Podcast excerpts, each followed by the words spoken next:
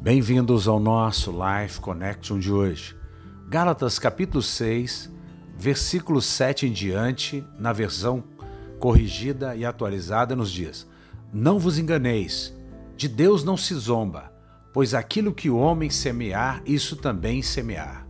Pois o que semeia na sua própria carne, da carne colherá corrupção, mas o que semeia para o espírito, colherá para a vida eterna.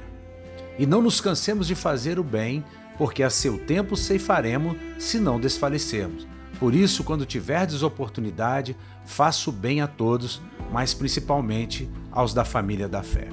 Eu fiz questão de ler esses versículos porque esse texto é um texto mal compreendido por aqueles que querem dizer para você que depois da cruz, o que semear, você colherá.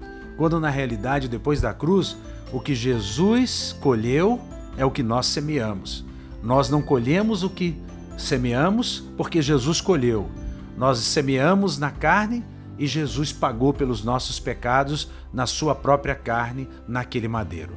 Na verdade, quem está em Cristo Jesus, na nova aliança, tem uma colheita sim, e é a única colheita que você tem. É quando você faz o bem é quando você oferta, é quando você ajuda aquele que é da família da fé, aquele que ensina você, aquele que é um pastor, aquele que exerce uma liderança sobre você, então há uma promessa de colheita.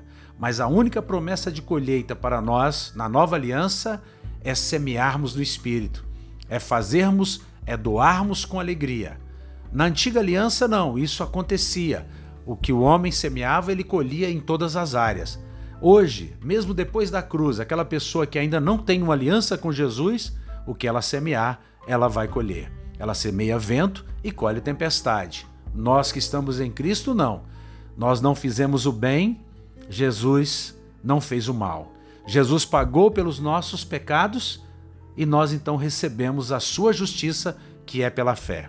Na nova aliança, a colheita é para nós que semeamos materialmente com alegria na vida daqueles que exercem autoridade na igreja e sobre as nossas vidas. Aqueles que nos ensinam. Pensem nisso. Um beijo grande no coração.